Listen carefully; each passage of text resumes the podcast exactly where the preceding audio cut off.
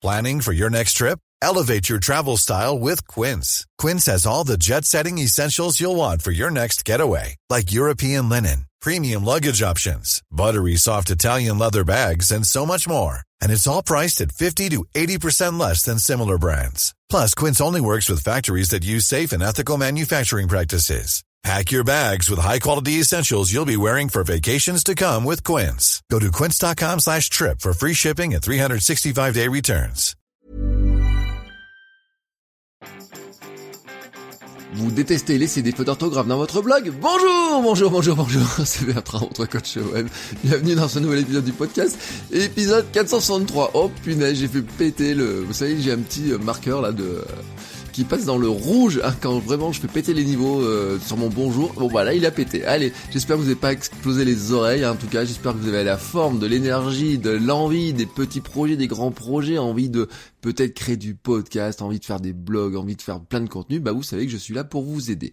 Euh, Aujourd'hui, tiens, je vais commencer par un commentaire que j'ai reçu sur Apple Podcast et je vais remercier Poulette62. Merci beaucoup, beaucoup, beaucoup pour ce commentaire qui me dit bonjour Bertrand en un seul et un seul mot à te dire merci. Quel plaisir de t'écouter, j'ai découvert ton podcast au mois d'avril et il m'accompagne sur tous mes trajets et j'ai repris depuis l'épisode 1. Ouh, alors là vraiment, euh, bravo à toi Poulette. Euh, bonne humeur et bons conseils sur des sujets variés, technique, création de contenu, développement personnel ou encore organisation sont au rendez-vous. PS, il m'a permis aussi de relativiser sur la tartine de merde qu'on a tous dans notre travail. Ah bah oui, ça la tartine de merde, oui, on l'a tous dans notre travail. Et d'ailleurs, euh, on en parlera un petit peu aujourd'hui hein, de cette tartine de merde, ou plutôt de euh, bah, justement ces fautes d'orthographe, euh, ces structures, etc. Comment on va les corriger. Mais avant, vraiment, je dois remercier Poulette. Merci à toi Poulette pour ce commentaire et merci à tous ceux qui laissent des commentaires. Et je le redis toujours, hein, les commentaires sur Apple Podcast, mais sur d'autres plateformes, sont tout comme les partages, ce sont vraiment ce qui aide le plus hein, les créateurs de contenu tels que nous sommes à se faire connaître, mais ce sont aussi de véritables encouragements.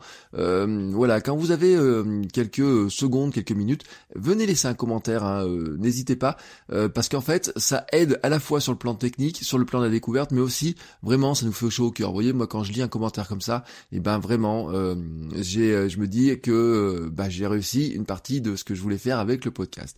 Allez, alors, on va maintenant enchaîner sur le sujet. j'avais donné par le passé, vous savez, plusieurs astuces sur comment produire plus facilement un contenu, notamment écrit. Et j'avais donné des astuces hein, sur ces histoires de comment, une fois qu'on est dans le, processus d'écriture, on évite d'en sortir. Alors, je vous redonne euh, quelques numéros d'épisodes, le 156 par exemple, euh, vous faites votrecoachweb.com slash 156 hein, si vous voulez réécouter directement sur le site, et euh, c'était lutter contre la procrastination en écrivant un premier brouillon de merde d'un seul trait, vous voyez, vraiment le premier jet de merde, c'était en fait l'esprit, c'est de dire que quand vous avez des idées qui viennent comme ça, que vous commencez à écrire un billet de blog, euh, écrivez, écrivez, écrivez, écrivez, écrivez, écrivez, ça fera une première version euh, qui sera pas euh, forcément et qui sera pas du tout aboutie du tout, mais en fait vous allez jeter dessus toutes vos idées et ensuite on pourra retravailler dessus et on verra ça justement aujourd'hui. Euh, J'ai donné aussi l'épisode 199, l'astuce, TK pour ne pas perdre le flow. C'est pareil, hein, c'est une fois que vous êtes dans votre écriture, c'est l'idée c'est de rester dans votre écriture et l'astuce TK en fait, c'est l'épisode 199 je répète, c'est un système en fait pour rester dans son écriture et ne pas partir sur internet faire des recherches etc. C'est se concentrer sur vraiment l'écriture et puis on délaisse les recherches pour plus tard. Le concept hein, est toujours d'écrire quand les idées viennent en faisant tout pour ne pas sortir de cette phase d'écriture, vraiment là-dedans. On se concentre sur l'écriture. Et j'avais aussi donné dans l'épisode 25, hein, écrire en trois temps pour éviter la feuille blanche. C'est-à-dire que il y a un temps, et j'avais dit, hein, c'est euh, mon logiciel d'écriture est structuré comme ça, il y a un temps où on trouve des idées, un temps ensuite on les transforme en brouillon, c'est-à-dire qu'on creuse l'idée, on la transforme en brouillon, puis ensuite en version aboutie, et enfin on passe à une version de publication, on va publier. Donc c'est les trois temps. Je trouve des idées, je les transforme en brouillon, et puis ensuite en version aboutie, et puis je publie.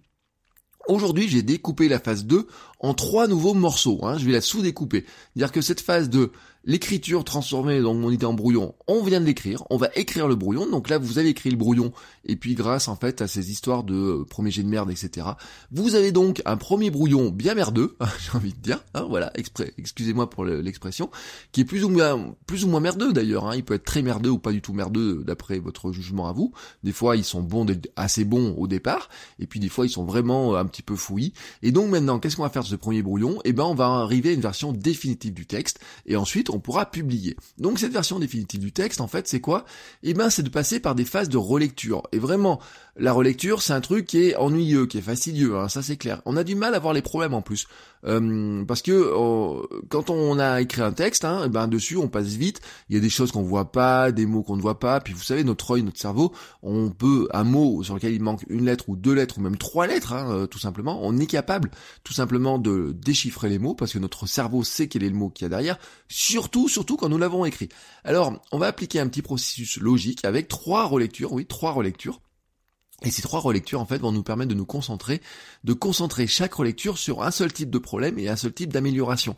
En fait, c'est se concentrer, se vraiment se concentrer sur un point à chaque fois, mais vraiment ne regarder que ce point-là, et une fois qu'on a regardé ce point-là, on passe au point suivant. Le premier point sur lequel on va se concentrer dans la première lecture, c'est l'histoire, la structure elle-même. Est-ce que mon histoire est cohérente, hein, la structure du texte? Est-ce que c'est cohérent? Est-ce que tous les éléments sont bien en place? Est-ce que l'ordre est logique? Est-ce que mon lecteur peut bien comprendre et suivre le fil de ma pensée? Si je lui raconte une histoire, est-ce qu'il peut bien suivre l'histoire dans le bon sens? Est-ce que euh, la manière dont c'est structuré, il va arriver à être pris dans le flot de l'histoire et arriver jusqu'au bout? Si je dois lui démontrer quelque chose, est-ce qu'il arrive bien à suivre ma démonstration? Ou est-ce que euh, il y a un truc qui est pas logique? Ensuite, quand on a vérifié cet aspect-là, on va passer au détail. Est-ce qu'il y a assez de détails? Ouais, ou au contraire, est-ce que j'en ai trop mis? Euh, Des fois, on se perd dans les détails. Il y a des notions, par exemple, que je n'explique pas, et alors qu'il le faudrait. Et puis à l'inverse, il y a des notions que j'explique, alors que en fait, bah, je pourrais m'en passer, ou alors, au pire, hein, comme nous sommes sur Internet, enfin au pire ou au mieux même d'ailleurs, c'est mieux pour le maillage interne, pour le référencement interne de tous nos contenus. Je vais plutôt faire un lien pour ne pas tout réexpliquer. C'est ce qu'on peut faire à l'écrit. Vous voyez, en podcast, je peux pas trop le faire. Euh, dans les notes de l'épisode de ce podcast quand je vous dis épisode 156-199, je fais un lien directement, je ne veux pas vous raconter à nouveau les choses, donc j'ai pas besoin de me perdre dans les détails. Là, je vous ai donné plus de détails parce que si vous n'écoutez pas les autres anciens épisodes euh, tout de suite là comme ça, je vais pas vous dire écoutez les anciens épisodes puis revenez. Je vous donne l'essentiel, mais bien sûr allez écouter les anciens épisodes. Hein, voilà. Donc, est-ce qu'il y a des notions que j'explique ou qu'il ne faudrait pas que j'explique? Est-ce que euh, finalement ces détails aident vraiment le lecteur ou est-ce que finalement ces détails euh, finalement le perdre plus qu'autre chose. Hein. Est-ce que je vais trop loin dans la notion de détail? Est-ce que je pourrais me passer de certains détails? Ou est-ce que finalement, des fois, on, arrive à un stade aussi, on peut se dire, à force d'aller dans trop de détails, peut-être que ces détails mériteraient d'être creusés et que ça deviendrait finalement un nouveau contenu, un nouveau billet de blog ou des choses comme ça. Ensuite, on va passer à troisième niveau de relecture. Là, c'est le français, hein, les fautes d'orthographe. On ne va, en fait, on a la structure est bonne, on a notre niveau de détail, etc. Donc notre lecteur peut comprendre le texte, il peut, il sait tout ce qu'il a à savoir et pas trop euh, assez mais pas trop, etc. Bref, il sait tout ce qu'il veut. Maintenant, on va vérifier qu'en fait, il reste pas des coquilles, des fautes d'orthographe, euh, des petites, euh, des fois des mots qu'on peut inverser, des lettres qui manquent, etc. La typographie, des répétitions aussi, des mots mal choisis, des mots trop longs, des, phrases, des phrases trop longues ou trop courtes. Vous voyez toutes ces choses là. c'est bien de le relire aussi des fois son texte à voix haute, hein, pas de relire comme ça dans sa tête parce qu'on va trop vite, mais de le relire à voix haute parce que tout d'un coup, quand on s'écoute le relire, on a des, nouvelles choses qui vont venir comme ça. On va dire ah bah tiens c'est ça va pas comme je l'ai écrit ma phrase est pas bonne c'est pas il y a, y a, pas le flow comme je voulais etc euh, si vous êtes mauvais en orthographe et eh ben c'est aussi le moment de faire relire par quelqu'un d'autre Hein, si vous avez des problèmes d'orthographe ou de grammaire, euh, moi j'oublie beaucoup de fautes hein, et euh, on sait en plus qu'on n'est pas le meilleur pour relire euh, nos, contenus. ben vous pouvez passer par un relecteur qui peut être quelqu'un de la famille, un ami ou quelque ça. Hein. Il y a des parmi vous d'ailleurs, je sais, il y a des lecteurs qui sont très assidus et quand je fais des fautes d'orthographe, bah qui n'hésitent pas à me le dire et je vous remercie pour ça. Et puis au minimum, c'est de passer par un logiciel de grammaire et orthographe comme Antidote par exemple. Moi j'utilise Antidote qui est vraiment la référence française, soyons clairs. Il y en a d'autres, mais Antidote c'est vraiment une grosse référence, euh, qui voit beaucoup de choses, mais alors il y a des trucs qu'il voit pas, par exemple, hein, euh, des, fois des mots qu'on utilise mal, euh, il y a des fois des trucs qu'il ne voit pas, voilà tout simplement. Donc il nous reste des coquilles qui peuvent arriver. Donc c'est pour ça que des fois notre œil à nous plus un œil externe, et eh ben c'est quand même pas mal. L'idéal, hein, l'idéal pour conclure cet épisode, ça serait de laisser un peu de temps entre chaque relecture. Par contre, quand vous venez d'écrire, en fait, en, vous pouvez pas vraiment vous concentrer sur les erreurs et les problèmes parce que vous connaissez votre texte par cœur. Votre cerveau vient de le produire, donc vous le connaissez par cœur. L'idéal, par exemple, pour un billet de blog, moi je dirais, ce serait laisser peut-être une journée entre chaque euh, période de relecture. Alors vous allez dire, oui, ça va faire long cette histoire-là. Oui, mais en fait, c'est ce qui vous permet de euh, laisser votre cerveau un petit peu se reposer. Vous allez faire d'autres choses, hein, travailler sur d'autres contenus, par exemple, euh, ben lire d'autres trucs, etc., réfléchir, et puis ça va enrichir d'une manière beaucoup plus intéressante. Euh, pour un livre, hein, le délai sera encore plus long. On pourrait dire que entre chaque relecture, vous allez peut-être mettre 15 jours pour vraiment laisser reposer tout ça et ensuite arriver à revenir dessus. Le truc, c'est que si vous faites toutes les relectures l'une derrière l'autre, eh ben, il y a des chances que d'une part, vous fassiez qu'une seule relecture et vous concentriez pas vraiment sur les problèmes. Et puis d'autre part, qu'en fait, une fois que c'est publié, vous rendiez compte deux, trois jours après, en regardant à nouveau les choses, que, bah, finalement, vous auriez peut-être pu le faire autrement. Ça, c'est l'art de la décantation. Vous savez, il faut décanter, ou un petit peu filtrer, j'ai envie de dire.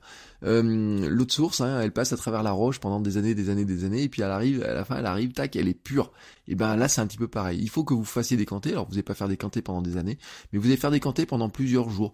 Alors c'est sûr, hein, en faisant comme ça, si vous faites un billet de blog le matin pour que ça soit publié le soir, vous pouvez pas le faire. C'est pour ça que c'est pas mal de travailler sur plusieurs jours, vous voyez. Mais si vous êtes sur une publication par semaine, vous pouvez très facilement avoir une structure en vous disant, il y a un jour j'ai l'idée, l'autre jour je vais creuser, je vais faire mon jet de merde, et puis ensuite les jours suivants, eh ben je vais m'occuper de relectures successives, etc., d'affiner mon texte, et à la fin de la semaine j'arrive en publication.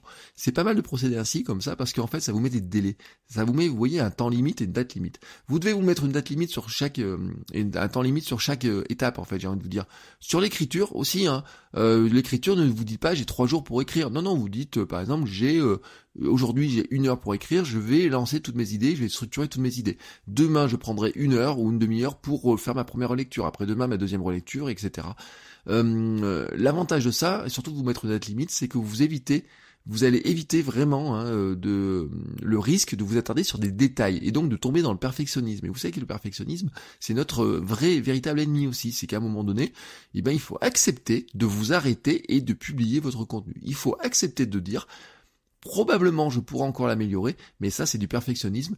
Quand vous avez vérifié que à la fois votre structure est bonne, qu'il y a suffisamment de détails et qu'il n'y a plus de faute d'orthographe, il y a un moment donné, vous devez vous dire, mon texte est prêt, mon billet de blog est prêt, je le mets dans WordPress ou dans votre logiciel de blog, je mets les deux, trois images, je mets un peu les intertitres, la mise en gras, etc. et j'appuie sur le bouton publier.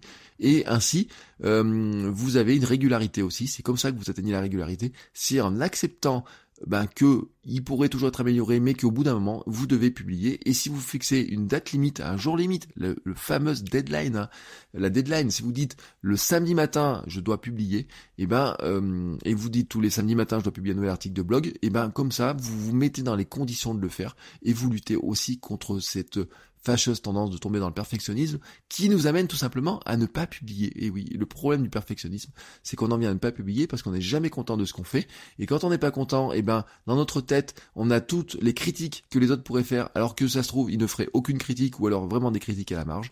Et donc ça, c'est vraiment notre ennemi à tous. On doit lutter contre ça. Et là, vraiment, je vais donner une méthode qui vous permet d'affiner votre texte sans tomber dans le perfectionnisme.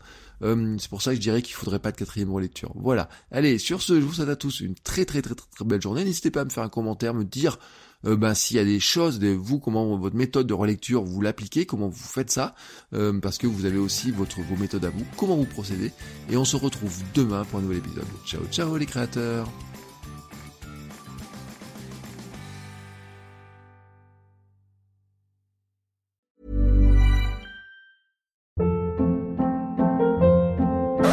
Hold up. What was that? Boring. No flavor. That was as bad as those leftovers you ate all week. Kiki Palmer here, and it's time to say hello to something fresh and guilt-free. Hello Fresh. Jazz up dinner with pecan-crusted chicken or garlic butter shrimp scampi. Now that's music to my mouth. Hello Fresh. Let's get this dinner party started. Discover all the delicious possibilities at hellofresh.com.